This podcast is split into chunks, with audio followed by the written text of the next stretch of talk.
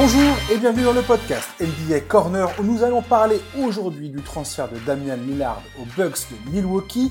On va également vous présenter notre liste des équipes à suivre euh, la saison qui arrive. Et sans tarder, c'est Charles que je salue. Bonjour Charles. Salut Josh, salut à tous. Alors Charlie, on a vécu un des transferts qu'on attendait le plus euh, depuis le début de l'intersaison. Ça y est, enfin c'est fait. Damian Lillard quitte les Blazers. Il rejoint Giannis Antetokounmpo aux Bucks de Milwaukee.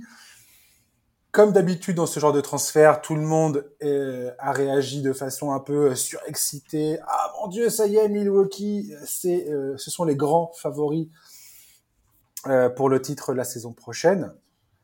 J'ai pas grand chose à, dire contre ça, mais je pense que c'est un peu plus subtil que ça, t'en conviendras, et c'est pour ça que toi et moi on va en parler aujourd'hui. Tout à fait. C'est vrai que c'est le trade qu'on attendait le plus. Évidemment, il y a aussi le cas James Harden, mais on sentait quand même que le dossier Lillard était celui qui avait le plus de chances de se dénouer avant la reprise. Alors, on a appris beaucoup de choses quand même euh, avec la résolution de ce, ce, cas Damian Lillard. Avant de parler de Damian Lillard aux Bucks et comment ça, notre notre sentiment par rapport au à, à, son, à son rôle dans cette équipe, comment il va aider Giannis Antetokounmpo et les Bucks à éventuellement retourner en finale NBA et peut-être gagner un deuxième titre euh, comme en 2021. Avant de parler de tout ça, j'aimerais quand même qu'on parle, toi et moi, de euh, ce qu'on a appris via les différents journalistes qui ont traité cette histoire, notamment Chris Haynes de Bleacher Report, qui a euh, fait un article qui revient sur l'intégralité des négociations autour de Lillard. On découvre que c'était extrêmement tendu. On comprend que, en fait, Joe Cronin et les Blazers, dès le départ, se sont sentis un petit peu euh, obligés et contraints de dealer avec euh, le hit de Miami qui a été présenté par Damian Lillard et son agent Aaron Goodwin comme sa destination, comme quasiment sa, enfin, comme sa seule destination euh, voulue, souhaitée. Et c'est une chose qui n'est pas du tout bien passée du, du, du, côté de Joe Cronin et des Blazers, qui se sont sentis, ils ont eu l'impression qu'on était en train de leur tordre le bras pour les forcer à faire un deal que eux voulaient pas forcément faire. Euh, et on se rend compte que toute négociation avec Miami a été quasiment euh, interrompue à ce moment-là. Il devait y avoir une rencontre pendant la Summer League qui n'a pas eu lieu. Et à partir de là, ça s'est très mal présenté. Il y a eu une rupture des communications entre les Blazers et le camp de Damian Lillard jusqu'à la résolution euh, là. Il y a même eu, avant ça, la NBA qui a convoqué tout ce beau monde parce que euh, les parties ne se parlaient plus, que Cronin ne parlait plus à Damien Lillard et à son agent. Enfin bref, on se rend compte que ça a été quand même un bordel incroyable cette histoire. Ouais, et puis que ça a été très très mal géré, parce que effectivement déjà à l'époque, quand on a appris que euh, l'agent de Damien Lillard faisait la tournée téléphonique de tous les propriétaires de la ligue pour leur dire que si s'ils essayaient de récupérer Lillard, bah, ils ne récupéreraient qu'un joueur mécontent. Déjà à l'époque, on avait dit que c'était pas bien joué, que que c'était finalement assez contre-productif parce que mettre un couteau sous la gorge de, des dirigeants de Portland pour les obliger à trader Lillard vers Miami, c'était le, évidemment le meilleur moyen de tendre la situation et de les braquer. Bah, ça, a été immédiat. Ça, a été immédiat. C'est-à-dire qu'on comprend que immédiatement, enfin, si le, l'article de Chris Hayes est 100%, euh, 100% véridique, euh, parce qu'on sent quand même que toutes les informations dont il dispose viennent du camp de Damian Lillard. Hein, c'est comme ça que ça marche en NBA. On oui, en parle, on, très orienté comme Voilà, on le, on le, pointe souvent dans le podcast euh, et je, je, je, je, ne cesse de le dire. Quand vous, regardez, quand vous découvrez des informations dans la presse, notamment la presse US auprès des, des reporters, c'est souvent un camp ou, un, ou l'autre qui, qui, qui donne les informations pour qu'elles soient euh, rendues publiques. Et, oui, mais et là, c'est clairement Damien Lillard qui, qui communique.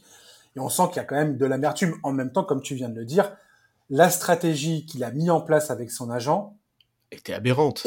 Et, ultra mauvaise. Et ça s'est totalement retourné contre eux, finalement. Et, Goodwin, donc l'agent de Lillard, s'est complètement planté parce qu'à l'époque, quand il a été interrogé sur sur ce comportement, il a expliqué que c'était son travail et que son travail c'était de tout faire pour mettre son joueur dans les meilleures dispositions, enfin en tout cas pour, avoir toutes les chances de l'envoyer là où il voulait aller. Mais c'était pas la bonne méthode du tout.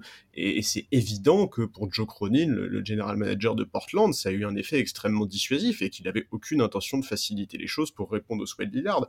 Et d'ailleurs, le, papier de The Athletic sorti hier explique notamment que bah, tout simplement Portland a demandé Butler ou Adebayo contre son meneur Et donc c'est évident que ça ne pouvait pas se faire. Miami était sur un package autour de Jovic et Hero. Là, en, échange, on demande Butler ou Adebayo. Il y a un écart qui est absolument colossal. Donc, bon, voilà, l'article de Chris Haynes, il est très orienté. Mais quand on prend un peu de recul, on se rend compte que dans cette situation, bah, on est, de toute façon, on n'est pas là pour compter les points, on n'est pas là pour savoir qui, qui s'est le moins bien comporté dans cette histoire, qui est responsable de la situation. Ce qui est clair, c'est que il aurait fallu que euh, le camp de Damien Lillard et, les, et, le front office de Portland travaillent ensemble pour trouver une solution plutôt que de se mettre des coups de pression et des ultimatums comme ils l'ont fait. C'est une oui, Parce que la finalité de ce, de, de, ce, de ce deal avec les Bucks, c'est que quand tu regardes sur le papier à quoi ça ressemble,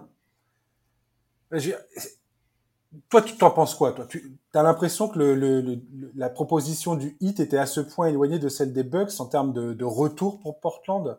Non, il n'y a pas un écart qui est si important que ça. Non, mais pour moi, c'est vraiment purement une question de principe. Et honnêtement. On est d'accord. Quelque part, je le comprends. Enfin, c'est quelque chose qu'on a tellement souvent évoqué ces dernières années dans le podcast, le fait que de plus en plus en NBA, le pouvoir était centralisé dans les mains des joueurs. Et eh ben, ben voilà. Et quelque part, là, Lillard et son camp, ils ont voulu jouer au plus malin ils ont perdu, et encore, ils n'ont pas vraiment perdu, parce que se retrouver à Milwaukee, très franchement, il n'y a, a, vraiment pas trop de quoi se plaindre. Mais, mais c'est forcément une situation qui rappelle un tout petit peu celle de Kawhi il y a quelques années, quand il demande à quitter San Antonio pour aller à Los Angeles, et qui se retrouve à Toronto, quoi. Complètement.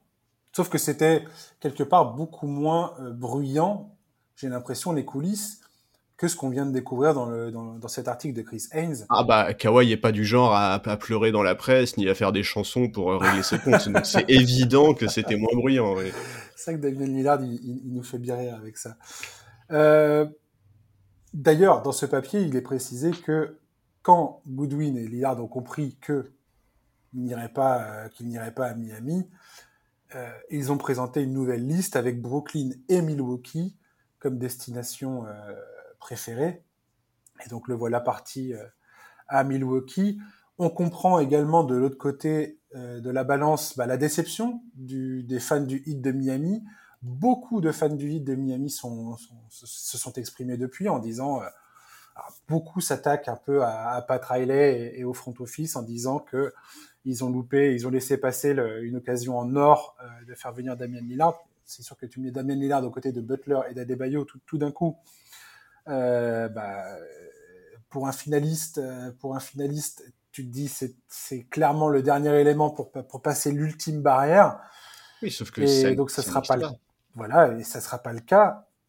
Non, mais je veux dire, façon, et, et, et, ce que j'ai envie de dire là, en disant ça, c'est que on comprend que ce n'est pas le hit quelque part qui est fautif dans cette histoire. Ben oui. C'est totalement euh, l'erreur, la, la, première erreur et qui a, qui a été euh, déterminante vient du camp, euh, vient des, du, début des négociations de Goodwin et Lillard avec les Blazers. Oui, parce que si au tout début, euh, Goodwin et Lillard avaient donné une liste de 4-5 équipes au lieu de donner une seule équipe, déjà on ne sait pas comment ça se serait passé, ça aurait pu permettre à Portland d'avoir plus de marge de négociation, peut-être qu'aujourd'hui il serait à Miami, mais surtout en fait la question qu'il faut poser aux fans du Heat qui sont foudrage, c'est mais est-ce que vous étiez prêt à trader Adebayo pour Lillard? Puisque dès lors que dès lors que Joe Cronin était très clair sur le fait qu'il voulait soit Butler, soit Adebayo contre Damien Lillard, la vraie question, elle n'est pas euh, on a loupé l'association Butler-Adebayo-Lillard. La vraie question, c'est est-ce que vous étiez prêt à céder Adebayo pour Damien Lillard? C'est ça aujourd'hui la situation. Je pense que ce que les fans du 8 espéraient, c'est que de faire comme les Bucks ont fait avec, euh, avec les Suns, c'est-à-dire ramener une troisième équipe dans l'histoire et oui. euh, réussir à rediriger euh, les éventuelles euh, pièces dont Portland ne voulait pas ou euh, que, transformer Tyler Hero pour un nouveau pic de draft euh, qui serait redirigé vers Portland. Enfin bref, je pense qu'ils ils imaginaient un, un, un, deal avec plusieurs équipes. Joe Cronin qui demande au Heat d'insérer Adebayo ou Butler, je vais, je vais, je vais le dire tout net, c'est un doigt d'honneur. Euh, Mais bien sûr, c'est aux négociations, c'est dire, ok, euh, tu me donnes Butler, non, tu me donnes Adebayo, non, allez, salut, au revoir. Mais bien sûr, mais c'est purement dissuasif. Mais s'il avait suffi d'ajouter une troisième équipe pour que le trade se fasse sans Butler ou Adebayo, ça serait déjà fait en ah, réalité. Mais bien sûr. Ah, Parce mais bien que sûr. on a appris que en réalité, euh, les Suns, ça fait depuis la mi-juillet qu'ils attendent que le trade de, de, Lillard soit monté pour pouvoir s'y greffer en tant que troisième équipe. Donc en réalité, ils auraient tout à fait pu le faire. Mais juste pour Joe Cronin et pour, pour, pour le front office de Portland, et je le comprends, vu, vu le coup de pression qu'a voulu mettre Goodwin, il y avait juste, c'était vraiment purement une question de principe, quoi. Parce que dans l'article, et je vais en terminer sur cet article de Chris Haynes, qui est quand même une, une mine d'informations incroyable. Ah oui, très intéressant. Euh, on apprend quand même que Damian Lillard pointe du doigt, texto, hein, le fait que Portland lui a demandé à la fin de la saison dernière de ne pas jouer les matchs pour être le mieux placé possible à la draft. Et ça, c'est pas une petite accusation. C'est pas, euh, dis donc, ils ont été méchants les Blazers. Non, non, non, non. Dire ça, c'est clairement pointer du doigt à la NBA le fait que on lui a demandé de faire quelque chose qui est considéré entre guillemets comme euh, quasiment illégal, même si je ne sais pas quel genre de, punition ou d'amende pourra être infligée à Portland. Ça sera à suivre à la limite, voir euh, si ça va être traité ou pas par la NBA, cette information qui est dévoilée par Damien Lillard. Mais j'ai envie de dire, j'ai l'impression, quand je regarde aujourd'hui ce transfert de Damien Lillard aux Bucks, que ni Damien Lillard et son agent, ni les Blazers, ni le Heat, toutes ces parties-là qui étaient les premières concernées au début de, l'intersaison, quand les, négociations ont commencé à, ont aucun sort grandi de cette histoire, en fait. Ah, c'est sûr. C'est sûr. Bah, à la limite, euh... enfin, oui, non, c'est sûr. Personne ne sort grandi de cette histoire. En fait, Enfin, à la limite, ceux qui en sortent grandis, c'est ceux qui en ont profité, quoi. C'est les Bucks, tu vois. C'est à peu près les seuls. Mais, mais sinon, effectivement, euh, du côté euh, Portland-Lillard, c'est c'est très compliqué. Moi, il y a un autre élément sur lequel je veux revenir rapidement sur l'interview, Mhm. parce que je sais que ça a beaucoup fait réagir certains fans de Portland. Euh, c'est le fait que, se rendant compte que Ah oui. le, le trade à Miami ne serait pas possible. Lillard a eu le culot de dire à Portland, bon, bah, on annule tout, je reviens. Et certains fans de Portland prennent extrêmement mal le fait que Joe Cronin ait répondu Bah non, c'est hors de question que tu reviennes. C'est, Mm.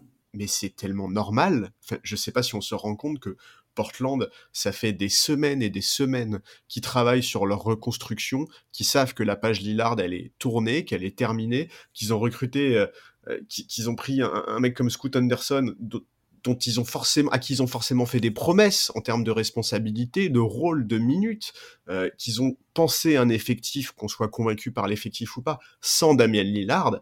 Et c'est mais tellement logique qu'ils lui disent non au moment où le mec dit ah bon bah en fait euh, je reviens parce que tu comprends j'ai pas envie de me retrouver dans un endroit où j'ai pas envie d'être. C'est absolument hallucinant et honnêtement c'est quelque... moi je suis de base j'aime beaucoup Damien Lillard j'adore la mentalité de ce mec là et tout je trouve que c'est scandaleux qu'il se soit permis de dire bon bah les gars tant pis on annule tout je reviens c'est c'est dingue et, et c'est tellement compréhensible que Joe Cronin ait dit non. Enfin vraiment pour le coup là je comprends pas du tout du tout du tout les fans de Portland qui prennent ça mal. Vraiment c'est c'est une énigme pour moi. Et je suis complètement d'accord. C'est- un manque total de, de respect. de- ouais, en fait, t'arrives pas à comprendre ce qui, est- ce qui se passe, quoi. ah ouais c'est C'est-à-dire que là, si t'es- si t'en es à, à dire, ah bah finalement, je pourrais peut-être revenir, mais C'est- dingue. T'as pas compris l'ambiance, euh, t'as pas compris l'ambiance de la salle, en fait. non et puis même on n'est pas en train de jouer à NBA 2K là enfin tu- Ah une ouais. saison ça se pense des semaines et des semaines en amont c'est ça peut pas enfin ça peut pas fonctionner comme ça Et puis, ça fait quand même un moment maintenant que ça traîne cette histoire de Lillard. oui. Je pense que tout le monde euh, chez les Blazers sont été épu- épuisés par euh, par le, le fait de gérer cette cette situation de Damian Lillard. Euh, Damian Lillard dans cet article de Chris Haynes, on voit qu'il essaye de se il essaye à la fois de se faire passer pas pour une victime parce que ça serait un mot un peu trop fort, mais non mais il se donne le il, bon il rôle se donne le bon rôle, le Ah rôle ouais. du mec compréhensif à qui on n'a pas euh, communiqué euh, les informations clairement et que euh, bah, il a essayé de faire le- du mieux qu'il pouvait pour que ça se passe bien et tout ça. Bon, franchement, j'ai très hâte que toute cette histoire soit derrière nous. Ouais Et moi j'ai hâte de voir le premier Portland euh, Milwaukee aussi voilà, faire ce qu'on va faire, c'est-à-dire parler de, de, de Lillard aux Bucks. Euh, juste un dernier mot, euh, j'aimerais avoir un dernier mot quand même sur le hit. Euh, je comprends la déception de, de Miami. Miami a été quelque part à fond sur le cas Damien Lillard. Trop. Trop. Puisque dans l'attente de, de, la, de la, que cette affaire se soit, soit résolue, ils ont été obligés de laisser passer euh, énormément de free agents. Ils n'ont pas pu re-signer, négocier, dealer, faire tout ce qu'ils auraient pu faire entre-temps pour construire un effectif digne de ce nom. Ce qu'ils n'ont pas aujourd'hui. Clairement, le fait d'avoir attendu Damien Lillard, ça vient de leur exploser au visage. Et là, ils se retrouvent un peu euh, le pantalon sur les, sur les chevilles. Et puis, bah, va falloir, euh, falloir trouver un moyen de, de, de relancer cette, la saison à venir alors qu'ils sortent de finale NBA quand même. Bon, je veux bien comprendre la déception. Maintenant, il y a des choses, des coups à faire à mon avis. J'ai assez vu le hit et le front office du hit réussir des coups de maître et même des trucs dont, je soupçonnais même pas la, la, la le génie à l'époque. Je veux dire, euh, qui aurait pu croire, par exemple, que Gabe Vincent et Max Strauss allaient devenir des pièces maîtresses, ou, Gabe, euh, ou Caleb Martin allaient devenir les pièces maîtresses d'une équipe qui allait en finale NBA. Bon, le hit sait identifier des joueurs de, de ce type-là. Il y a des coups à jouer sur le, sur le, le, marché de, des agents libres et ainsi de suite. Il y a le, le Drew Holiday peut éventuellement euh, être disponible pour eux. Enfin, encore dealer avec Portland, donc j'ai envie de dire que ça sent pas forcément bon, mais mais, euh, mais mais il y a encore des choses à faire. En tout cas, personnellement, j'irai pas enterrer le hit trop rapidement. J'ai hâte de voir. Dire que c'est un échec ce Calilard, oui, je suis d'accord. Enterrer le hit pour la saison à venir, moi je dis patience. Non, Attention, ouais, patience. Parce qu'il y a encore des trucs qu'ils peuvent faire. Et j'ai vu un article de Kevin O'Connor sur The Ringer qui disait depuis 2019 et l'acquisition de Jimmy Butler, le Heat euh, a échoué à faire venir Chris Paul, Zach Lavine, James Harden, Donovan Mitchell, Kyrie Irving et Bradley Bill, et maintenant Damian Lillard. Waouh Excusez-moi, mais quand je lis ça, je suis absolument pas d'accord sur ce bilan. Le Heat, ils ont participé à deux finales NBA en 2020 et en 2023. Ils ont fait une finale de conférence où ils, ils ont failli sortir le, les Celtics, qui finalement sont allés en finale en 2022 face aux Warriors s'il y a une équipe à l'Est qui a, qui, qui, a obtenu des résultats ces, ces cinq dernières saisons, et qu'on peut jamais enterrer. Voilà. Ouais, non, mais c'est clair. Non, mais effectivement. S'il y a une équipe qui a réussi à défier tous les pronostics et sportivement sur le terrain à démontrer sa qualité, c'est le Heat de Miami. Donc, me présenter les cinq dernières années du Heat comme étant un échec parce qu'ils n'ont pas réussi à faire venir Kyrie Irving et, et James Harden, eh, stop, quoi. Stop. Ça, moi, c'est un argument que je, je, qui pour moi est irrecevable, sportivement non, parlant. mais c'est de toute façon, de toute façon, c'est beaucoup trop tôt pour les enterrer, parce que comme tu l'as dit, on sait très bien qu'ils sont capables au, au, dernier moment de, de réaliser des superbes coups. Ce qu'on peut quand même dire, effectivement, c'est que à l'instant T, leur effectif est indigne de leur statut de finaliste sortant, et que ils ont quand même fait une erreur, c'est d'avoir à ce point-là focalisé sur Damien Lillard. C'est le jeu, ils étaient voilà. obligés de le faire. Ils pouvaient pas faire autrement parce que n'importe quel, quel, quel transfert d'assets qu'ils faisaient entre-temps pouvait euh, comp compromettre le trade de Lillard. Tout à fait, non mais c'est ça, c'est qu'ils ont fait ce choix-là de mettre tous leurs œufs dans le même panier. C'était un choix qui était risqué, sur lequel à l'instant T, bah, force est de constater qu'ils sont perdants. Maintenant, effectivement, ça ne présage en rien de la suite et ça ne veut pas dire, effectivement, qu'ils vont pas réussir à récupérer des joueurs intéressants et puis surtout qu'ils vont pas nous sortir euh, de, de, tu vois, de, de, de, de n'importe où des joueurs qu'on n'a absolument pas vu venir et qui vont réaliser des saisons totalement inattendues. Donc ça, c'est clair que enterrer le hit, de toute façon, c'est un risque qu'on ne prendra, je pense, plus avant quelques, quelques mois parce qu'ils nous ont tellement surpris pendant les derniers playoffs qu'on va pas, on va pas retomber dans les mêmes erreurs, mais bon, c'est clair que dans, les, dans, dans, les, dans, le rêve non seulement des fans du 8, mais aussi des propriétaires du front office, etc., etc., cette saison, elle devait démarrer avec Lillard à la main, ça c'est une évidence. C'est sûr, mais ça, c'est, l'histoire de la NBA nous apprend que ça se passe pas toujours comme tu l'as prévu, et que parfois, bah, la, la, les, les, choses, le scénario prend une tournure que tu n'avais pas attendue, et Pat Riley, tu, tu penses bien que Pat Riley, il en a vu d'autres. Mais oui, bah évidemment. Et que et il a déjà, il, a, il est déjà en train de penser à son, à son prochain coup. Et encore une fois, si demain le hit fait venir Drew Holiday, c'est fort. on en, on en parlera dans ce podcast, ça c'est sûr. Ouais, ça va être une Mais voilà. beaucoup plus pénible que ce qu'elle est déjà. Quand tu vois le, la conférence Est aujourd'hui, les Sixers, c'est le chaos le plus total. On est à se demander si euh, Embiid va pas donner son transfert demain matin. Euh, James Harden euh, n'arrête pas d'envoyer de, des scuds euh, à l'organisation, à Daryl Morey, et il a déjà dit qu'il ne viendrait pas au training camp. Donc merci, mais merci, au revoir Philadelphie. C'est voilà, c'est le chaos quoi. Les Celtics, on va en parler. Il y a, il y a énormément de points d'interrogation. Et maintenant, on va parler des Bucks. Enfin, Damian Lillard aux Bucks. Sur le papier, c'est absolument formidable. Ils ont jamais eu un joueur aussi fort offensivement dans leur effectif, dans l'ère Giannis Antetokounmpo à Milwaukee. L'attaque a toujours été un problème à Milwaukee depuis, depuis, depuis plusieurs années. Ça les a pas empêchés de gagner le titre en 2021. Mais aujourd'hui, ils se retrouvent avec un, un joueur absolument létal offensivement, qui, qui devrait régler énormément de leurs soucis offensifs, euh, offensifs, quasiment à lui tout seul. Il est, Damien Lillard, oui, Damien Lillard est euh, aussi fort que ça. Maintenant, ce, ce, ce, deal n'est pas sans poser des questions. Défensivement, ils perdent énormément euh, en remplaçant euh, Lillard, enfin, en remplaçant le, en mettant Lillard à la place de, de, Drew, de Drew Holiday. Euh, Brooke Lopez et Giannis Antetokounmpo sont derrière, vont assurer la, la, protection du cercle, ce qui est idéal, hein, j'ai envie de dire, pour compenser ça mais il y a quand même beaucoup de, de, de, questions qui se posent. Il y a aussi la, la profondeur du banc.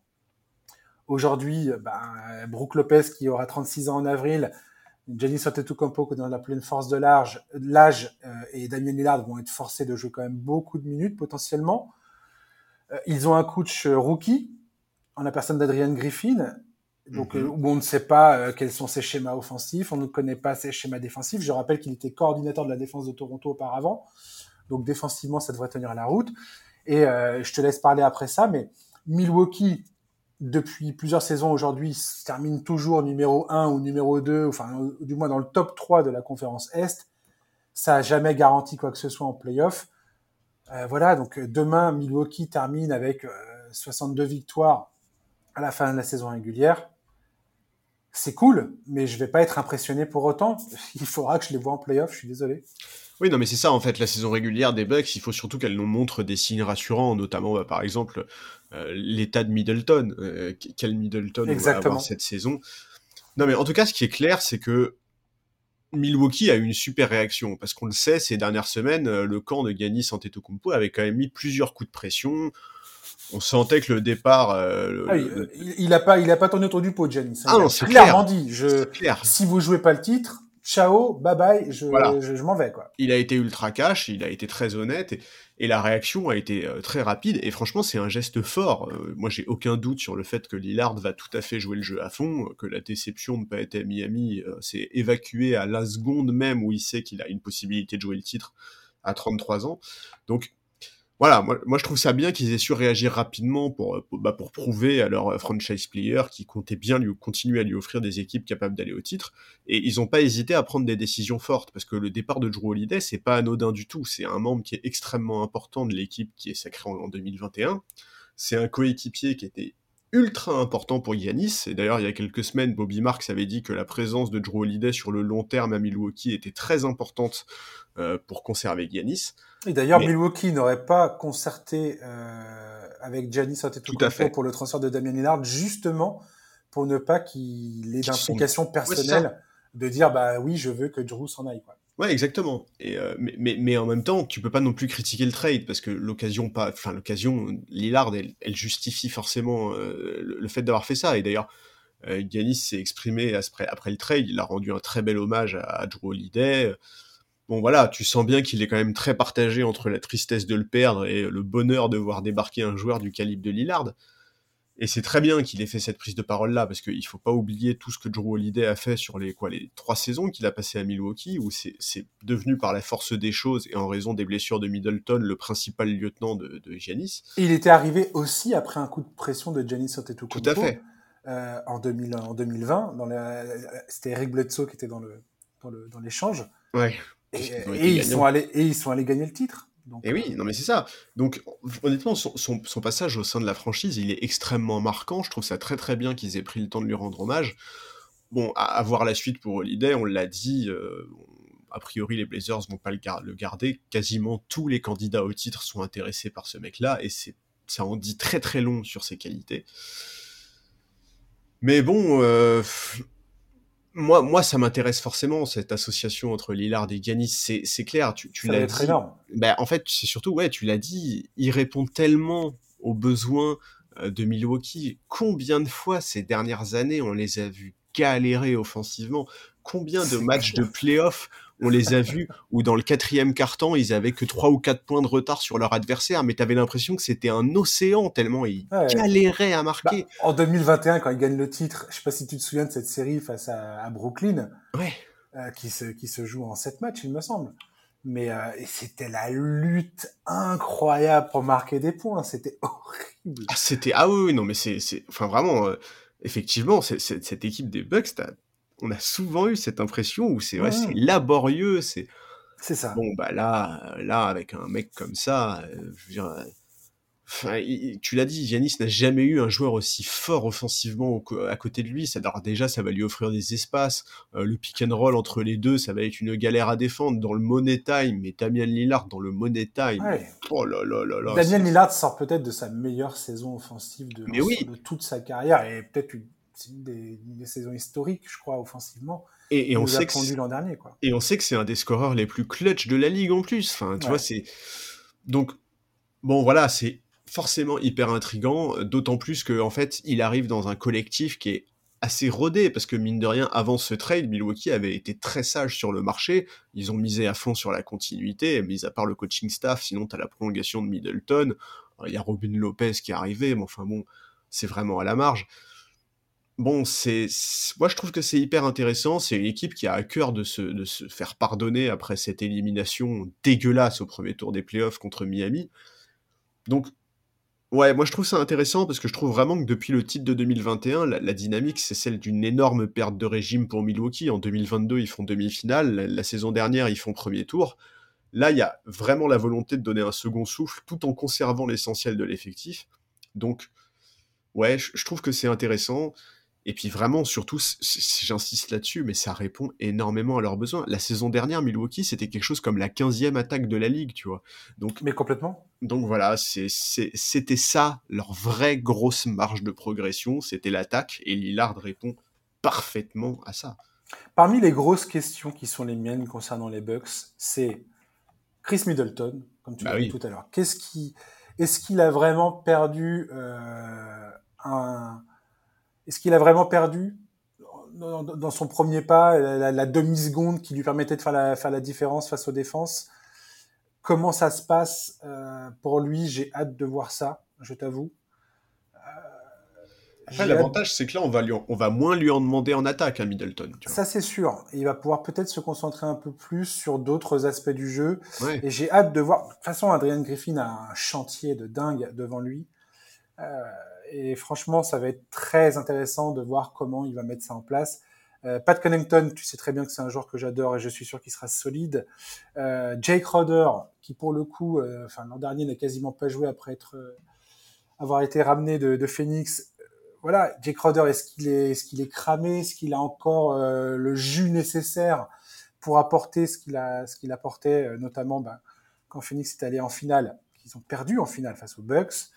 Euh, Bobby Portis, j'ai pas trop de soucis à me faire là-dessus. Le recrutement de Malik Bisley, j'ai hâte de voir ce que ça va se passer. Le développement de Marchand Beauchamp, euh, pareil, c'est très intriguant pour moi, mais j'ai l'impression que c'était un peu trop tôt pour lui demander beaucoup, euh, enfin de lui demander trop sur le terrain.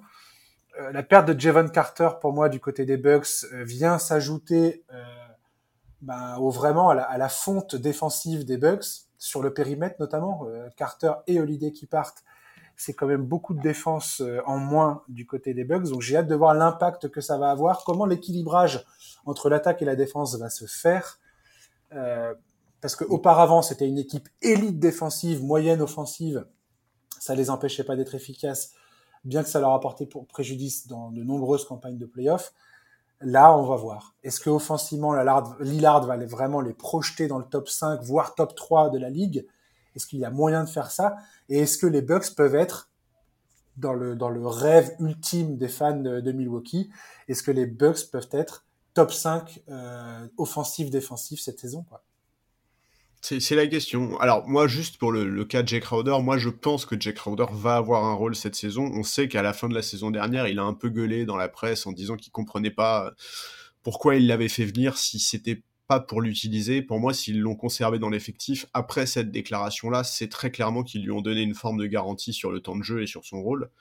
Donc ça, j'ai envie d'y croire. Après, pour le reste, je partage tes interrogations effectivement, ils ont perdu défensivement, ils ont gagné offensivement. Maintenant, la question, ça va être de l'équilibre euh, qu'ils vont être capables de trouver. Ça, c'est, clair que ça sera la clé de leur saison. Et puis, elle est vieille, cette équipe. On va pas se mentir. Euh, comme je disais tout à l'heure, Brook Lopez va avoir 36 ans en avril. Euh, à part Janis, qui est dans le, dans, le, dans le prime de son prime, Chris Middleton, il a 32 ans et il a eu quelques blessures. Enfin, il, a, il a tendance à quand même se blesser pas mal de, pas mal de fois. Ouais. Euh, tout au long de sa carrière. C'est quand même un, pareil. C'est un truc qu'il faut pas laisser de côté. Ça, c'est ça peut être très problématique pour Milwaukee.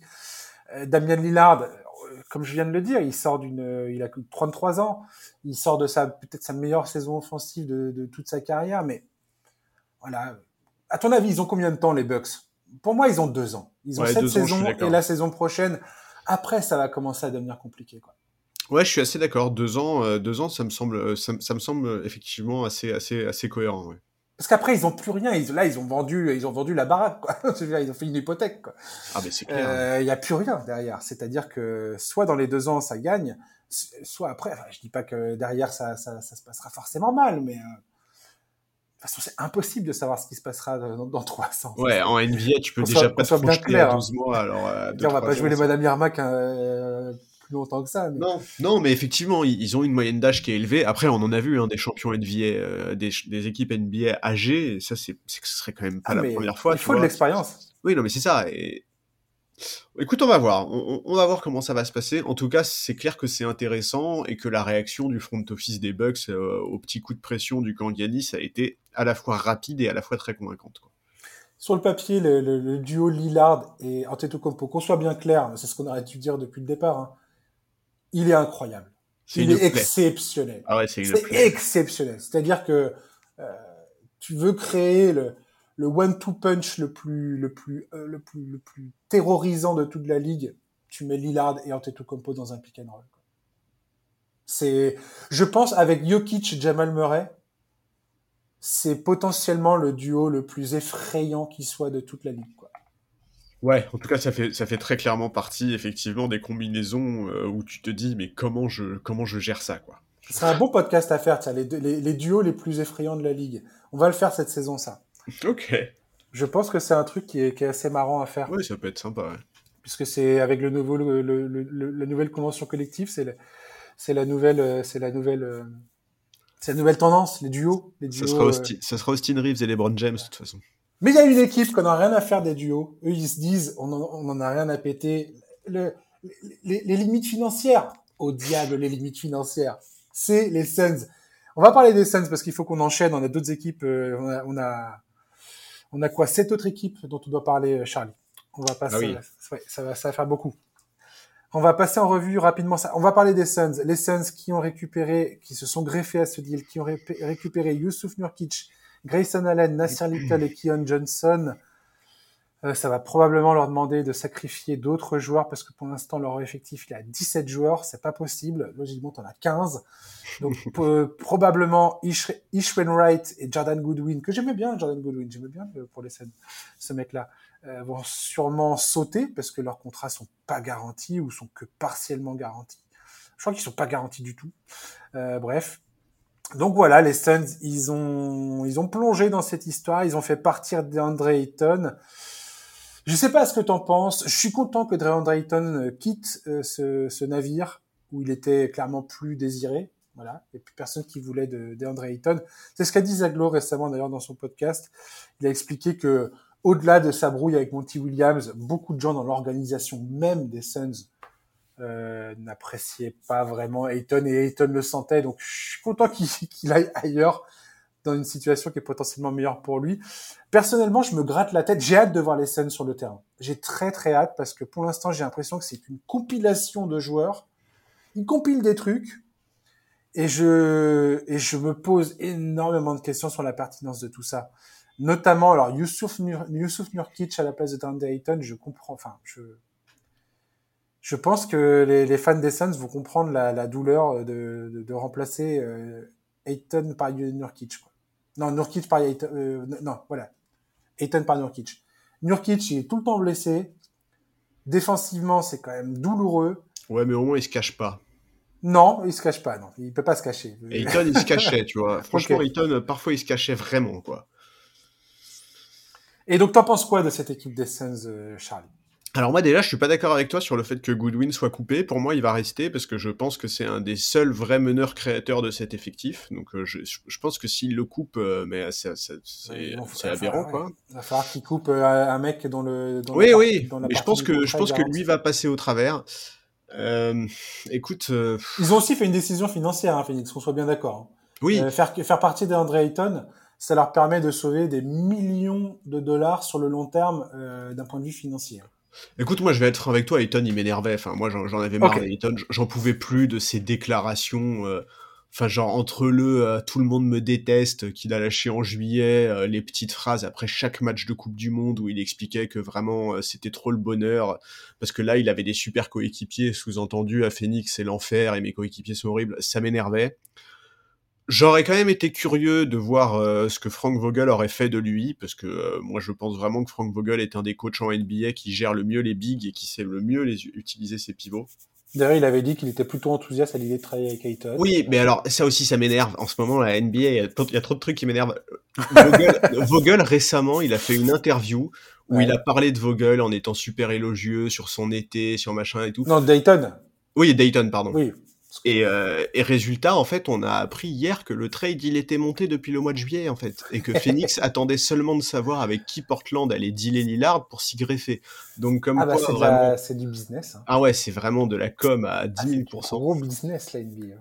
Mais bon, écoute, euh, moi, ce qui me fascine avec Phoenix, c'est de se dire qu'en fait, euh, ils étaient finalistes en 2021. 2021, c'est il y a deux ans. Et en fait, de cette équipe finaliste en 2021, il n'y a plus que Booker, quoi. C'est incroyable. C'est dingue. C'est, a priori, quand tu fais une finale NBA, l'idée c'est plutôt de capitaliser là-dessus, de construire sur cette base-là. Là, deux ans après, c'est quasiment table rase. Alors ok, les deux, les deux campagnes précédentes ont été des échecs, enfin des échecs entre guillemets, c'est quand même des demi-finales de conférence contre Dallas puis contre les Nuggets.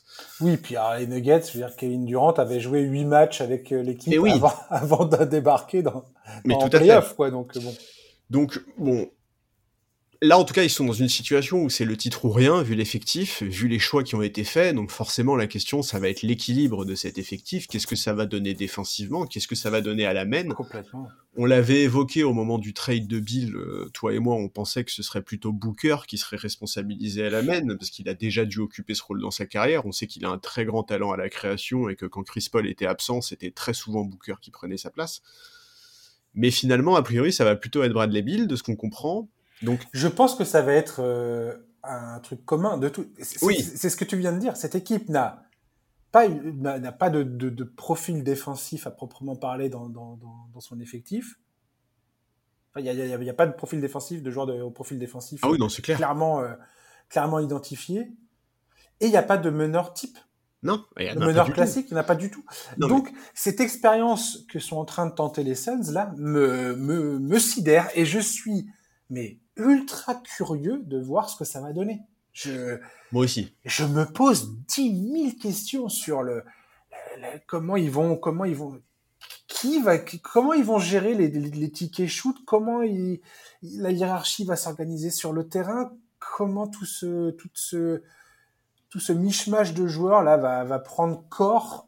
Je, parce que faut, mais- faut, faut, faut le construire le collectif. Enfin, dire, c'est bien d'avoir des stars et du talent, mais Oui, mais tu vois, moi, c'est aussi- être une équipe aussi, quoi. c'est aussi pour ça que moi je pensais que ce serait Booker, tu vois, qui serait aligné poste 1, parce que je me disais que Mhm. s'il y en a quand même bien un euh, dans ce trio-là, tu vois, qui peut un peu, euh, bah, qui peut être un peu responsable de distribuer, d'accorder, d'accorder entre guillemets les tickets shoot, etc. Ça aurait pu être lui. Dans l'absolu, on se doute bien que les responsabilités à la création, elles vont être partagées entre Bill Booker et, et Durant. Ces trois-là ont la capacité de porter la balle et d'organiser le jeu. Bon, quelque part, ça me fait un tout petit peu plaisir en fait que euh, que, que, que Booker soit maintenu à son poste, c'est aussi une manière de dire que c'est son équipe, c'est lui qui est dans la meilleure position, enfin dans sa meilleure position, et c'est très compréhensible parce que Devin Booker, c'est l'élite des arrières de la ligue. Euh, là, les, playoffs qu'il a fait la saison dernière étaient absolument monstrueux. Il, me semble qu'il termine la campagne de playoffs à quelque chose comme 33 points par match, à 60% au shoot, 50% à 3 points. Enfin, le, mec marchait sur l'eau et, et, plus que ça. Il marchait sur l'eau et sur ses adversaires. Donc, quelque part, je trouve ça un peu rassurant, euh, tu vois, qu'il soit conforté à son poste. C'est un peu aussi une manière de dire, bah, malgré tout, ça reste ton équipe. Mais évidemment que c'est extrêmement intrigant et évidemment qu'on attend de voir comment ça va se passer. C'est. C'est ah, trop, trop, dur de se projeter sur cette équipe. Ça me semble être un pari euh, offensif incroyable. Ah ouais. Clairement, enfin, je vois pas, je vois pas comment on peut voir ça autrement. Euh, sinon, je veux bien qu'on vienne m'expliquer, mais cette équipe, en fait, j'ai l'impression, fait le pari de dire on a une telle puissance offensive que on arrivera toujours à marquer plus de points que l'adversaire. Après, il y a quand même défensivement, il y a des mecs qui savent faire, tu vois, qui, peuvent faire. Après, est-ce qu'ils le font? Mais on sait très bien que Kevin Durant, quand il le veut, c'est un excellent défenseur. on a vu que Booker ne se cachait en playoff absolument pas en défense.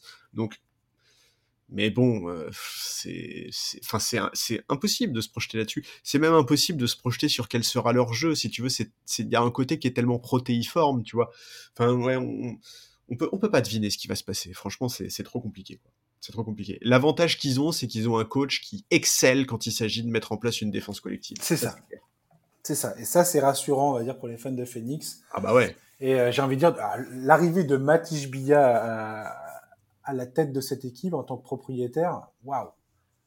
le mec, euh, j'ai rarement vu un, nouveau proprio arriver et dynamiter le truc en, en aussi peu de temps, quoi.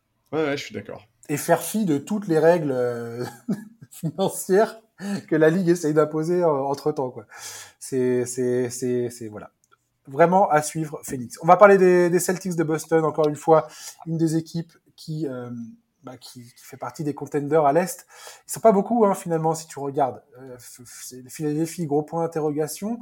Les Bucks, clairement numéro 1. Les Celtics, euh, un, un, un, si, si, les Bucks sont 1A, les Celtics sont 1B peut-être.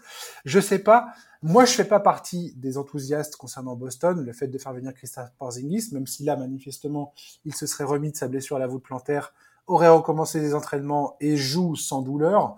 Euh, il y a eu le cas de Malcolm Brogdon aussi qui était assez contrarié d'avoir été mis dans les discussions de transfert cet été, euh, mais qui finalement, selon Brad Stevens, a compris que euh, c'était un deal, euh, bah voilà, qu'ils avaient tenté de faire, ça a capoté, et que maintenant il est à Boston et que tout d'un coup il serait à nouveau excité de faire partie de l'opération.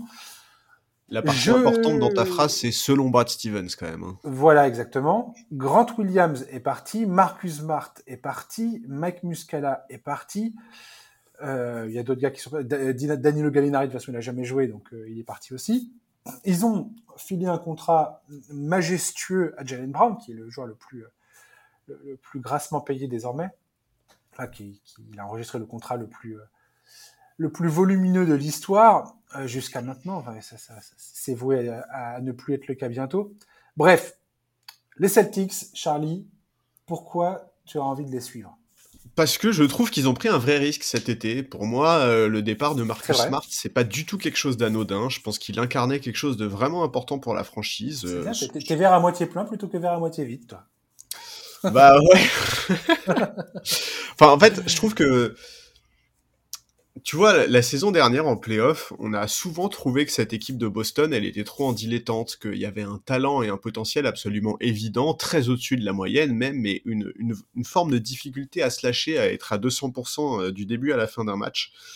Et ça, pour moi, ça correspond parfaitement à la mentalité d'un mec comme Marcus Smart. Et je trouve qu'en fait, cet été, ils ont fait un choix clair sur l'identité de l'équipe, en ajoutant encore du talent autour de Tatum Brown, mais du coup en faisant une croix sur Smart, qui pour moi incarnait vraiment des valeurs hyper importantes pour la franchise et pour cette équipe. Et du coup, je, suis assez intrigué de savoir comment ça va se passer, parce que moi, je vais être très franc, je, trouve que cette équipe, elle doit se faire pardonner.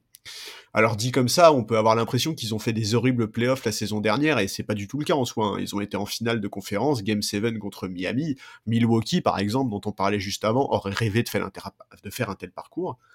Mais n'empêche qu'on peut pas non plus oublier l'impression d'ensemble qu'on a eu la saison dernière en regardant jouer les Celtics. C'était quand même très rarement convaincant. Au regard du talent dont ils disposaient, on n'a jamais été, euh, entre guillemets, satisfait. On a eu beaucoup de doutes sur le, coaching staff également. Donc voilà, c'est vrai que moi j'ai eu envie d'en parler parce que je, vais les regarder de très près pour ça. Euh, t'as évoqué, euh, as évoqué le dossier Brogdon. Euh, on sait que donc Boston a voulu le trader au début de l'été. On sait aussi qu'il a eu un souci au coude, qu'il a joué blessé en playoff la saison dernière, qu'il aurait pu se faire opérer, ce qui a priori était plutôt ce que voulait la franchise, mais qu'il ne l'a finalement pas fait. Euh, Brogdon, il a passé un été mutique, on l'a pas entendu du tout, il a pas dit un mot dans la presse, on sait absolument pas quel est son état d'esprit, on a lu des déclarations d'insiders disant qu'il avait extrêmement mal vécu la situation, mais en même temps, j'ai un peu envie de lui dire, euh, quand on joue pour les Celtics, tu peux pas être surpris en fait de te retrouver du jour au lendemain dans des histoires de trade, c'est comme ça que ça fonctionne, d'autant plus dans cette franchise-là. Donc écoute, euh, on va voir. Moi, moi, je suis pas convaincu que Brogdon fasse toute la saison là-bas, honnêtement, en fonction de la situation, des opportunités de marché, euh, de l'état de sa relation avec la franchise. On a lu que Boston faisait partie des équipes qui pouvaient être intéressées par Drew Holiday. Donc à voir. Euh, tu as aussi mentionné le départ de Grant Williams pour moi, lui aussi, dans le SL, il pouvait avoir de l'importance, mais on a vu euh, lors des playoffs de la saison dernière que Mazzula ne lui faisait pas une grosse confiance. Il a très nettement moins joué que sous Ime Udoka. Bon, écoute, voilà, comment ça va se passer sur les lignes arrière Peyton Pritchard va avoir un rôle plus important. Lui aussi, c'était quand même pas mal plein la saison dernière de son manque de temps de jeu. Il avait même demandé à être tradé pour avoir plus de minutes ailleurs. Est-ce qu'il va être capable de saisir sa chance? C'est un plutôt bon shooter mais il a quand même un très gros problème de taille, en défense notamment. C'est pas du genre à se cacher, mais il souffre vraiment de son manque de taille. Bref, voilà, moi j'ai vraiment hâte de voir comment cette équipe va se comporter. En fait, plus que les résultats, je vais voir son comportement, parce que en saison régulière, je me fais pas le moindre souci, il y a tellement de talent que c'est évident qu'en saison régulière, ils vont tout à fait tirer leur épingle du jeu. Pour moi, la question, c'est vraiment comment est-ce qu'ils vont réagir quand ils vont se faire rentrer dedans en playoff? Quelle sera l'attitude de ces joueurs? Qui sera le mec qui va prendre la relève de Marcus Smart quand il faudra se taper sur, euh, la poitrine, euh, crier un bon coup et dire à ses coéquipiers que eh, c'est bien mignon de marquer à trois points, mais à un moment, faut répondre aux défis physiques? Voilà, je, moi aujourd'hui en regardant l'effectif de Boston, j'ai pas la réponse à cette question. Je sais pas qui va être ce leader là, et pour moi c'est extrêmement important. Moi, tu sais ce que j'en pense de tout ça. Je trouve que le, le dégager Marcus Smart et Grant Williams qui étaient deux pièces maîtresses du système défensif mis en place par Emi Udoka. Ah ouais. Quand il était coach à Boston, ils sont allés en finale NBA. Et pour moi, c'est ce qui leur c'est ce qui était déterminant dans ce, dans ce parcours de, de Boston. L'an dernier, tu as raison, dilettante, tout ça.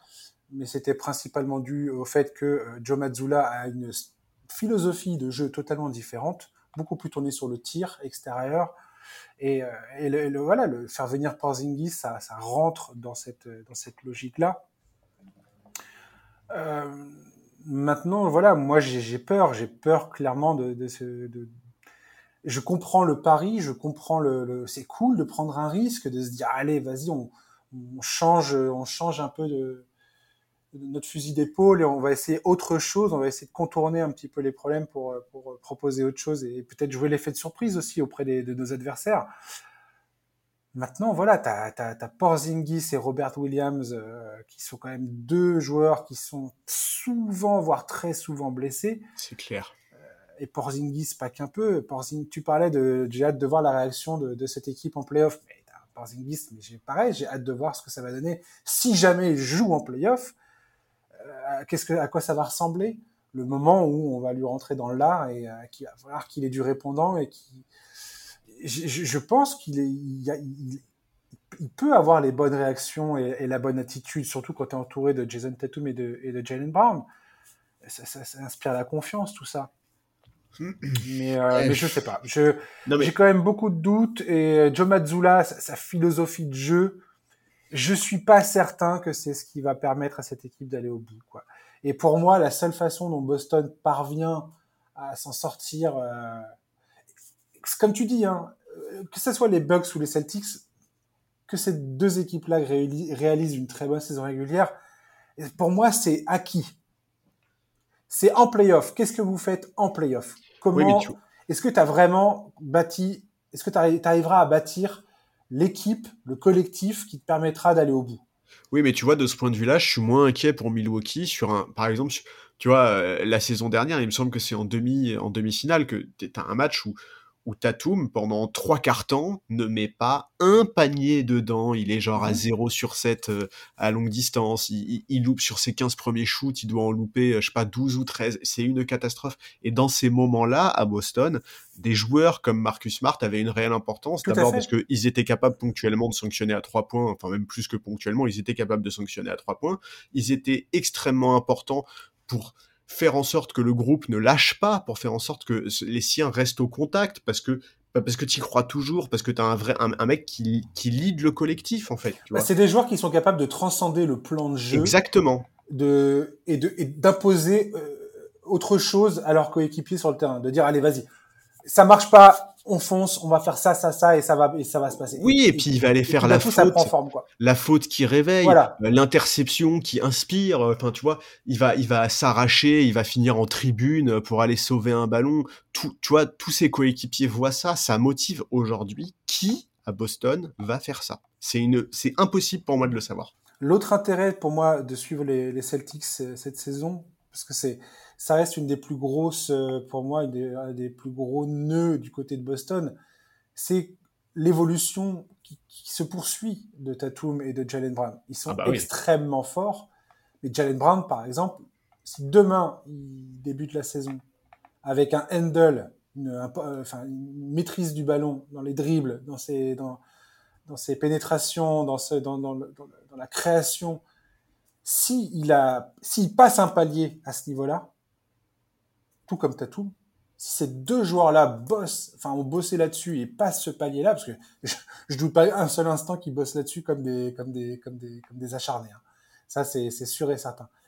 Mais le jour où ils arriveront à, maîtriser le truc au point de vraiment dépasser le, de passer un palier en termes de compétences, euh, là, ça va être, là, ça va être très très bon pour Boston, quoi.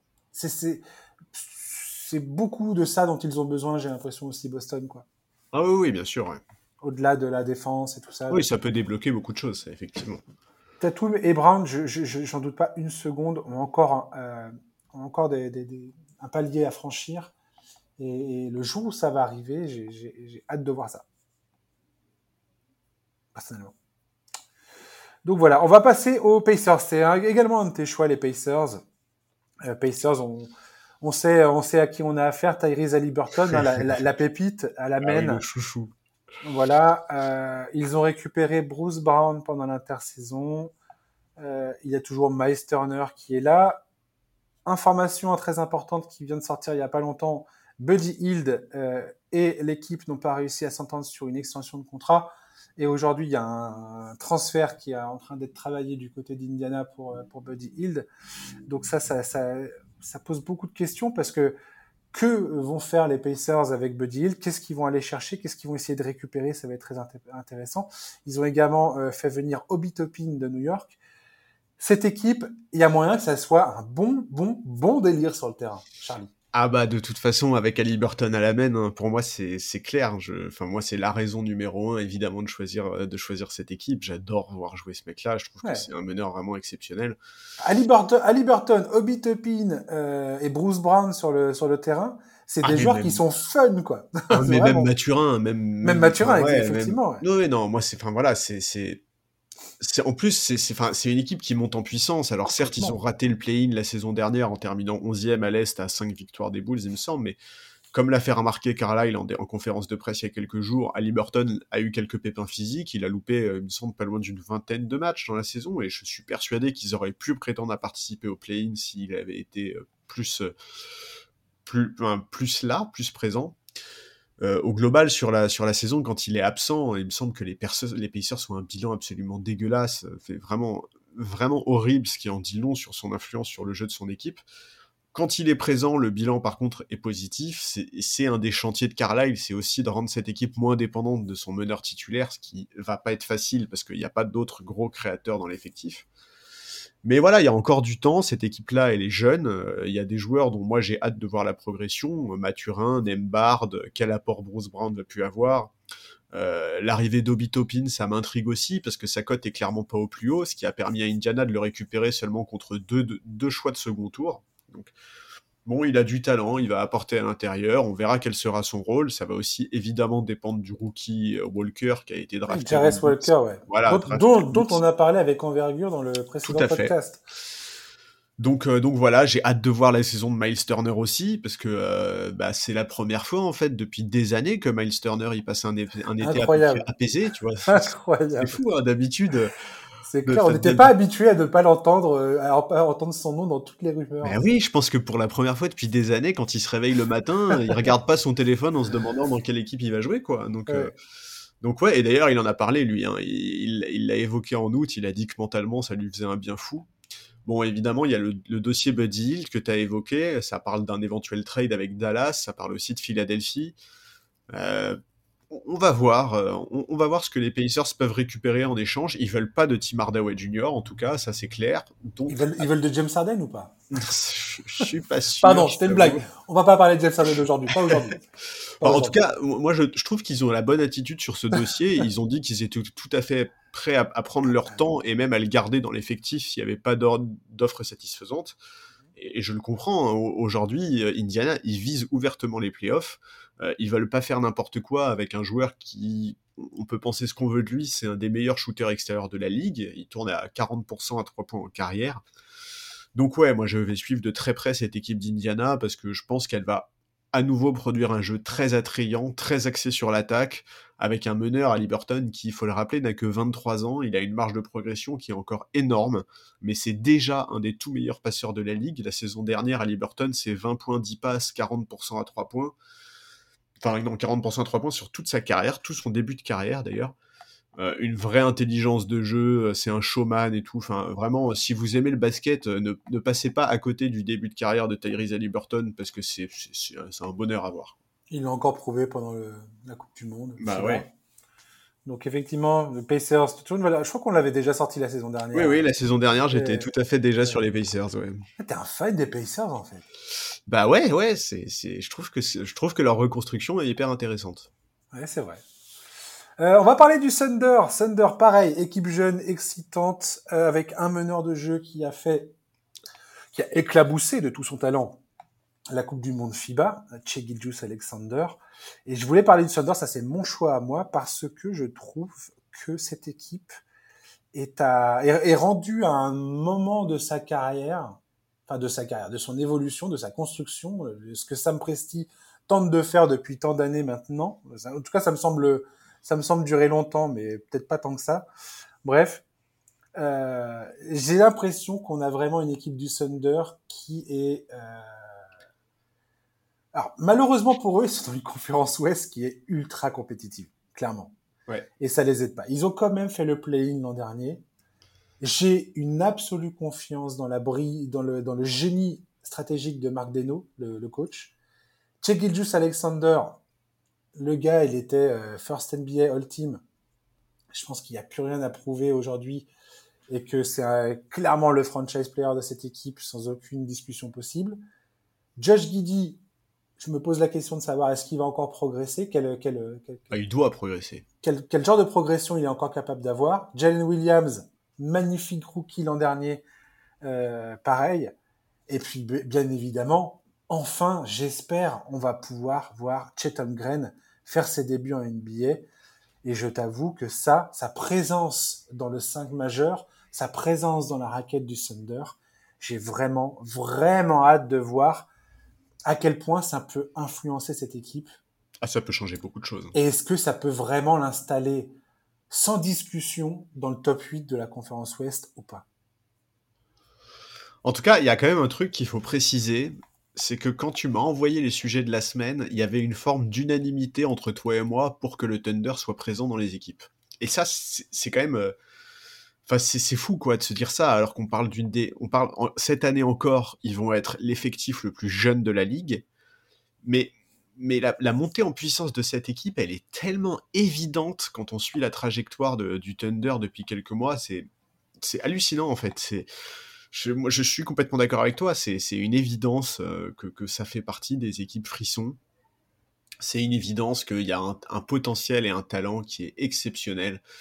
Il y a, il y a, il y a trop de, il y a trop d'éléments. Euh, tu as parlé du fait qu'ils avaient accroché une place au play-in. Ils ont même passé un tour dans le play-in puisqu'ils ont battu les Pels.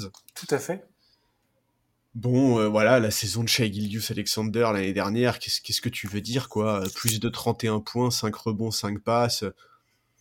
Bon, bah, c'est évident qu'on a envie de voir ce Un patron sur le terrain. Un patron sur le terrain. Au-delà des stats, je veux dire, il s'impose comme un, un, des, enfin, comme un joueur, mais exceptionnel de cette incontournable. ah mais incontournable, incroyable. Mais bien sûr, et bien sûr, et, le talent de ce type.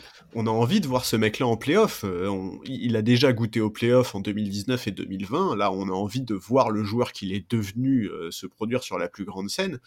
Donc bon, euh, ils ont misé sur la continuité par rapport à la saison dernière et c'est logique vu le potentiel de l'effectif. Alors il y a Davis Bertens qui est arrivé Bon, à voir si Delio peut trouver les clés pour le relancer et lui permettre de retrouver l'adresse extérieure qui était la sienne il y a quelques années, ce qui ferait ça du bien. sur la vague de la Lettonie. Ouais, et ça ferait un bien fou à cette équipe. Hein. Cette équipe, elle a, elle a, quand même besoin d'adresse à trois points.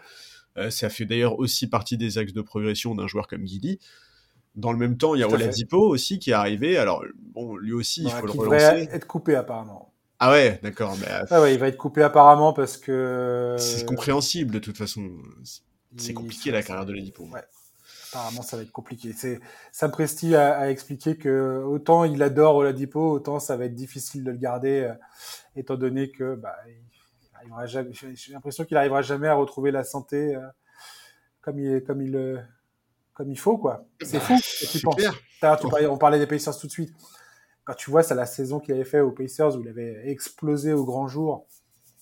il était devenu All-Star d'ailleurs, ou je sais, enfin je sais plus, mais mais bref, incroyable. Et puis, bah, depuis, c'est depuis c'est la, descente aux enfers. Euh, et pourtant, et en fait, ce qui est inquiétant avec Oladipo, c'est le passage par Miami. C'est-à-dire que Miami, c'est quand même un, staff médical assez remarquable. Euh, en, termes, il y, a assez peu d'équipes qui sont aussi douées euh, pour remettre sur celle des joueurs, remettre en selle des joueurs. S'ils n'ont pas réussi avec Oladipo, c'est assez inquiétant. Mais bon, écoute, il y a Misic aussi qui est arrivé. Misic aussi qui est arrivé. J'en ai, j'en ai fait un podcast avec, euh, avec Lucas euh, de The Upset Media, euh, parce que Misic, c'est un, un, ancien MVP de l'Euroleague quand même. Ah, tout à fait, ouais. C'est pas le dernier, c'est pas le dernier européen venu. Non. Donc, voilà, il y a deux joueurs français, Ousmane Dieng et Olivier Sarr dans cette équipe. Ouais, Ousmane Dieng. voilà, pour ceux qui, qui, adorent, qui veulent suivre des franchises en, en NBA, bah, il y a ça. Et Dieng qui a montré des choses par séquence la saison dernière. Maintenant, il a, besoin de trouver plus de continuité, plus de, plus de régularité, mais. Mais ouais, non, cet effectif, il est, il est hyper intéressant. Hein, c'est, Jalen Williams, que j'ai adoré. Alors, ne pas confondre avec Jalen Williams. Ils ont deux joueurs qui sont, qui se, voilà. Il y a Jalen Williams, c'est un, une espèce d'ailier arrière, euh, homme à tout faire. Euh, voilà. Et t'as Jalen Williams qui est un, un pivot euh, assez massif, mais euh, pas maladroit. Et voilà. Avec des dreads. Je sais pas s'il a encore ses, dreads, mais. Mais euh, hâte de voir cette équipe euh, évoluer sur le terrain parce que franchement, avec avec ce que Presti a dans son dans sa dans sa musette là, tous les pics de draft qu'il a. Presti demain, si cette équipe commence à prendre forme, s'il arrive à dégager une hiérarchie claire avec euh, en numéro 1 chez Gilgius Alexander, ça me semble évident je pense très sincèrement que euh, Presti a les moyens, même pas je pense, il a les moyens, c'est factuellement vrai, il a les moyens de faire n'importe quel deal quasiment euh, avec, euh, avec des équipes qui, qui, qui, qui, voudraient transférer leurs joueurs et partir sur une reconstruction, je ne sais quoi. Il a tellement de pics de draft dans tous les sens, Presti, que... Ouais, et puis de jeunes intéressants. de... Voilà, enfin, il, a des, il, a, il a un, un package de négociations qu'aucune équipe de, de, de, la NBA peut, peut, peut, peut, venir défier. Quoi. Ah mais c'est clair, c'est-à-dire que si demain une superstar de la ligue... Euh, prenons... Et sur le marché Voilà, mais prenons un mec comme Embiid. Embiid finit par péter un plomb à cause de la situation à Philly et, et se met sur le marché et OKC le veut, mais il n'y a pas grand monde en NBA qui peut proposer mieux euh, à Philadelphie que quoi. Le seul problème sera de, de, se retrouver face à des, des situations comme celle de Lillard où le joueur dit je veux être transféré là, là ou là. Euh, tout le reste, c'est niette, quoi. Et eh oui, mais bon, après, écoute, ça, ça, le cas Lillard nous montre que ça ne marche pas toujours, quoi. Donc peut-être que ça a fait réfléchir certains joueurs. Tout à fait. Mais bon, écoute, en tout cas, ouais, OKC, OKC, hyper intéressant. Et vraiment, j'insiste, euh, on, parle de la plus jeune équipe de la ligue et pourtant, on se projette sur des playoffs pour eux. Enfin, il faut se rendre compte de l'exploit hallucinant que c'est. Les autres équipes les plus jeunes de la ligue, c'est les Rockets, c'est les Magics. Enfin, c'est le Magic, c'est des équipes comme ça. C'est pas du tout des équipes qu'on imagine en playoff, quoi. Tout à fait. Ce que fait le Thunder depuis, depuis quelques mois, c'est absolument remarquable. Et en plus de ça, c'est une équipe qui est hyper cool à regarder jouer. Sur les dernières 10 minutes, j'aimerais qu'on parle des euh, Wolves de Minnesota. Je sais, je parle beaucoup de cette équipe, mais je crois foncièrement que cette équipe vaut beaucoup mieux que ce qu'elle a pu montrer l'an dernier. Je tiens à signaler que l'an dernier, Carl Anthony Towns se blesse au mois de novembre et ne revient qu'en fin de saison. Donc ça a complètement annihilé euh, toutes les, euh, toutes les, tout, tout le travail de, de pour créer son, son, duo avec Rudy Gobert dans la raquette, pour créer des automatismes avec le reste de l'effectif. Cependant, ils n'ont pas chômé entre-temps. Anthony Edwards a bien confirmé que s'il y avait un mec à qui il fallait filer les clés du camion, c'est lui. Jaden McDaniel s'est imposé comme un des meilleurs défenseurs de toute la ligue et un joueur qui continue euh, d'évoluer dans le bon sens parce qu'offensivement, il, il est également très très prometteur. Je veux croire que Rudy Gobert et Carl Anthony Towns peuvent montrer de belles choses dans la raquette et j'en tiens pour preuve que le premier tour face aux Nuggets euh, a été très encourageant, Stéphane DeWolves. Et on aurait tort de mettre trop d'espoir là-dedans, parce que c'est une nouvelle saison qui commence, et tu il y a des, des nouvelles dynamiques, et voilà, faut pas non plus euh, trop, trop lire de choses là-dedans. On va pas euh, mettre tous nos espoirs sur cette seule série de playoffs, mais je pense qu'il y a un, vrai, vrai potentiel du côté de Minnesota.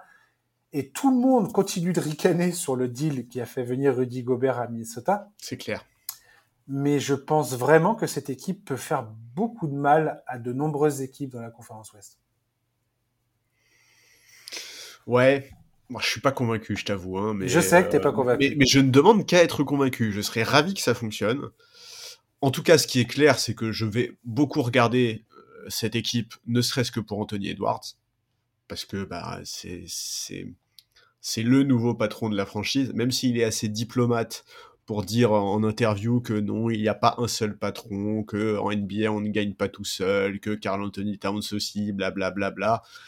Cette équipe, ça doit être la sienne. Il l'a montré. Bah, tu, parlais du premier tour de playoff contre Denver. Euh, il a été euh, énorme dedans, avec notamment, un, je crois, c'est le match 4 où, euh, il est un monstre, où il arrache le match quasiment à lui tout seul. Bon, voilà, il, a, montré qu'il avait d'ores et déjà le niveau pour être franchise player il a signé le contrat d'un franchise player, très clairement. Donc euh, voilà, euh, Tim Conley euh, n'arrête pas, donc le président, je crois, oui, c'est le président Tim Conley, n'arrête pas de, s'exprimer à son sujet. Il a que des compliments à la bouche. Il est dithyrambique, son comportement, son éthique de travail, son implication collective, bref, tout y passe. Bref, les attentes sont énormes autour de lui il a un supporting cast qui est, mine de rien, assez intéressant, même si évidemment il faudra attendre de voir comment ça se, passe avec Carl Anthony Towns, l'association Towns-Gobert. Bon voilà, en tout cas, c'est intrigant, c'est cool. Je pense que la présence de, de Conley à la main est hyper importante. Il est tellement expérimenté, il est extrêmement propre, il fluidifie l'attaque. On a vu tout le bien qu'il a fait au jeu de cette équipe euh, dès qu'il est arrivé, je crois que c'était en février dernier. Euh, à la place de D'Angelo Russell, qui a également des qualités, mais qui sont des qualités très différentes, et je trouve que Conley colle beaucoup mieux aux besoins de cette équipe-là. Donc euh, voilà, il y a du, je trouve qu'il y a du matériel dans cet effectif, mais que c'est pas un effectif qui est facile à faire fonctionner. Voilà, je, ils, ont, ils ont 8-10 joueurs qui sont quand même très solides. Oui. Euh, à l'intérieur, t'as dans le 5, tu as Carl Anthony Towns et Rudy Gobert derrière, tu as Nazrid. Nazrid, s'il retrouve le s'il retrouve son, son, niveau après sa blessure et qu'il euh, qu'il affiche exactement le, même niveau qu'il avait l'an dernier, parfait. Très bonne signature d'ailleurs de faire revenir euh, Nazrid. C'est clair. Anthony Edwards et Jalen McDaniel sur les lignes arrière avec euh, Mike Conley. Mon gars, mais bonne chance pour attaquer le périmètre du côté de Minnesota. Et dans la raquette, c'est Rudy Gobert qui t'attend. Sur le banc, derrière, derrière les lignes arrière, tu as Nickel Alexander Walker, qui, qui, est plutôt pas mal. Ouais, il a montré des choses super intéressantes défensivement. Et ils ont fait venir Chuck Milton de Philadelphie. Il y a également le retour de Jordan McLaughlin, qui, je le rappelle, avait fait, avait fait une excellente saison avant de se blesser au mollet. Donc, j'ai envie de dire, enfin, j'ai l'impression qu'on sous-estime la profondeur, la profondeur de cet effectif et la complémentarité des joueurs. Je sais, on parle de Minnesota et Minnesota a malheureusement toujours le, ah, j'ai oublié de dire Kyle Anderson. Il y a Kyle Anderson aussi dans cette équipe. Là joueur à tout faire, le couteau suisse, parfait pour faire jouer ses coéquipiers, toujours. Enfin, c'est le mec, c'est le c'est le gars qui va qui permet de graisser la machine. Je veux dire, cette équipe est vraiment armée pour moi. Tu sais que j'accorde beaucoup d'importance à ça. Elle est armée pour affronter tout type d'équipe. Oui. Tout profil d'équipe, ils peuvent leur, leur, leur poser des problèmes. Oui, mais c'est pas l'effectif le plus facile à faire fonctionner, tu vois. C'est tout con, mais ne serait-ce que la, raquette Towns-Gobert, c'est quand même, certes sur le papier, c'est quand même très complémentaire, mais n'empêche que les deux joueurs ont des spécificités qui font que il va bien falloir bosser les systèmes, il va bien falloir réfléchir à comment comment utiliser chaque joueur en fonction de chaque adversaire. Moi, moi, moi cette raquette m'a jamais convaincu, c'est clair. Maintenant, cette saison, il faut vraiment qu'il nous montre des choses parce que tu l'as dit, euh, Towns a vécu une, saison dernière compliquée avec les blessures, une série de playoffs assez moyenne, mais bon, ok, il avait repris récemment, c'était compliqué. Gobert, il n'a pas passé un très bon été. On va pas revenir sur l'été de l'équipe de France parce qu'on a assez souffert comme ça. Bon, beaucoup ont douté de la pertinence de leur association. Cette saison, il faut vraiment qu'ils montrent que la franchise a eu raison d'y croire. En tout cas, en cas d'échec cette saison, si cette raquette elle marche pas cette année, c'est clair que la franchise devra trouver une issue pour au moins un des deux joueurs, et je, je, je, suis pas sûr que ça sera très simple. Bon, écoute, on va voir, euh, on va voir. En tout cas, en tout cas, l'objectif aujourd'hui pour les Wolves, c'est de continuer à progresser, et en fait, continuer à progresser. Et aujourd'hui, ça passe par le fait d'enchaîner une troisième campagne de playoff mais mais c'est pas facile parce qu'il y a des équipes vraiment bien en place à l'Ouest, il y en a d'autres qui montrent en puissance, à commencer par OKC qu'on a mentionné juste avant. Écoute, on va voir, euh, on va voir. En tout cas, il faut espérer une très grosse saison d'Anthony Edwards et euh, que que Carl Anthony Towns soit préservé des blessures. Ouais, ouais, complètement. Il y a, il y a ça, euh, Mike Conley aussi. Ouais. D'ailleurs, il, il, y a un mix entre jeunesse et, et, et, vétéran dans cette équipe qui est à la fois intéressant et à la fois, tu te dis bon, sur, sur, quelle, euh, sur quelle timeline se trouvent les Wolves aujourd'hui? Euh, bon, Je pense qu'ils sont clairement sur la timeline Jaden McDaniels, Anthony Edwards. Et d'ailleurs, Jaden McDaniels est en négociation actuellement avec le front office. Donc, euh, affaire à suivre euh, en priorité du côté des Wolves, c'est bien cette question-là. Parce que ça, parce que ça va nous, nous en apprendre beaucoup sur les ambitions du club, sur la, enfin voilà, ce qu'ils veulent prioriser ou pas euh, désormais, quoi. J'ai franchement hâte de voir ce que ça va être. Maintenant, je pense que les Wolves méritent euh, qu'on leur donne leur chance cette saison. Si la santé, euh, s'ils sont épargnés par les blessures, je pense vraiment que ça peut être une des surprises de la saison. Oui, et puis vraiment, euh, attention à la saison d'Anthony Edwards, hein, parce que ce mec-là a le potentiel pour devenir une des énormes superstars de cette ligue, vraiment. Oui, complètement, ouais à quel point on, veut le voir trop beau, trop tôt, je ne sais pas. Il a 22 ans. Faut faire attention. À 22 ans, il est déjà quasiment à 25 points par match, euh, avec des, avec des matchs de patron dans des moments compliqués. Enfin, vraiment, son match 4 euh, contre Denver, là, au premier tour des playoffs, c'est assez quelque chose. Hein. mais c'est surtout, moi, sa dimension défensive. Enfin, je te dis, lui et Jaden McDaniel sur le périmètre, mais c'est un enfer absolu. Mais dans l'absolu, sa maturité sur le parquet, elle est évidente, à Anthony Complètement. Donc, euh, franchement, je je sais pas. Il y a quelque chose. Tu vois, Carl Anthony Towns, c'est pas un joueur que j'apprécie particulièrement, mais ça reste un joueur hyper talentueux. Je peux pas, je peux pas dire le contraire. C'est impossible.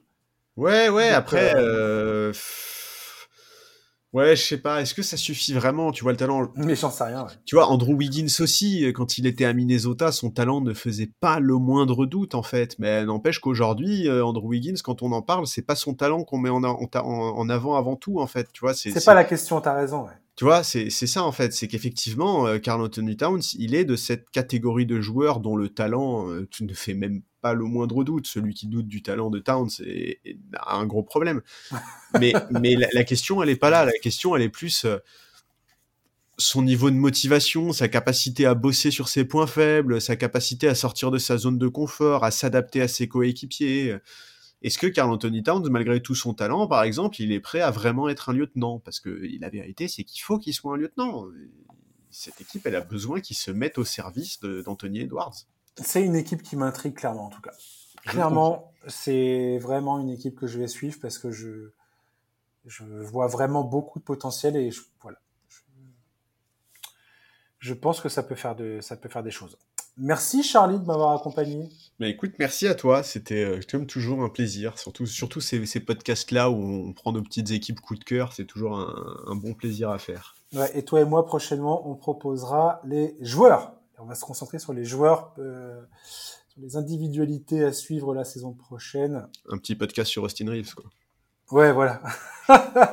Donc euh, voilà, chers auditeurs, merci de nous avoir écoutés. On se retrouve la semaine prochaine pour un nouveau podcast du, euh, nouveau podcast, un nouvel épisode du podcast NBA Corner, pardon.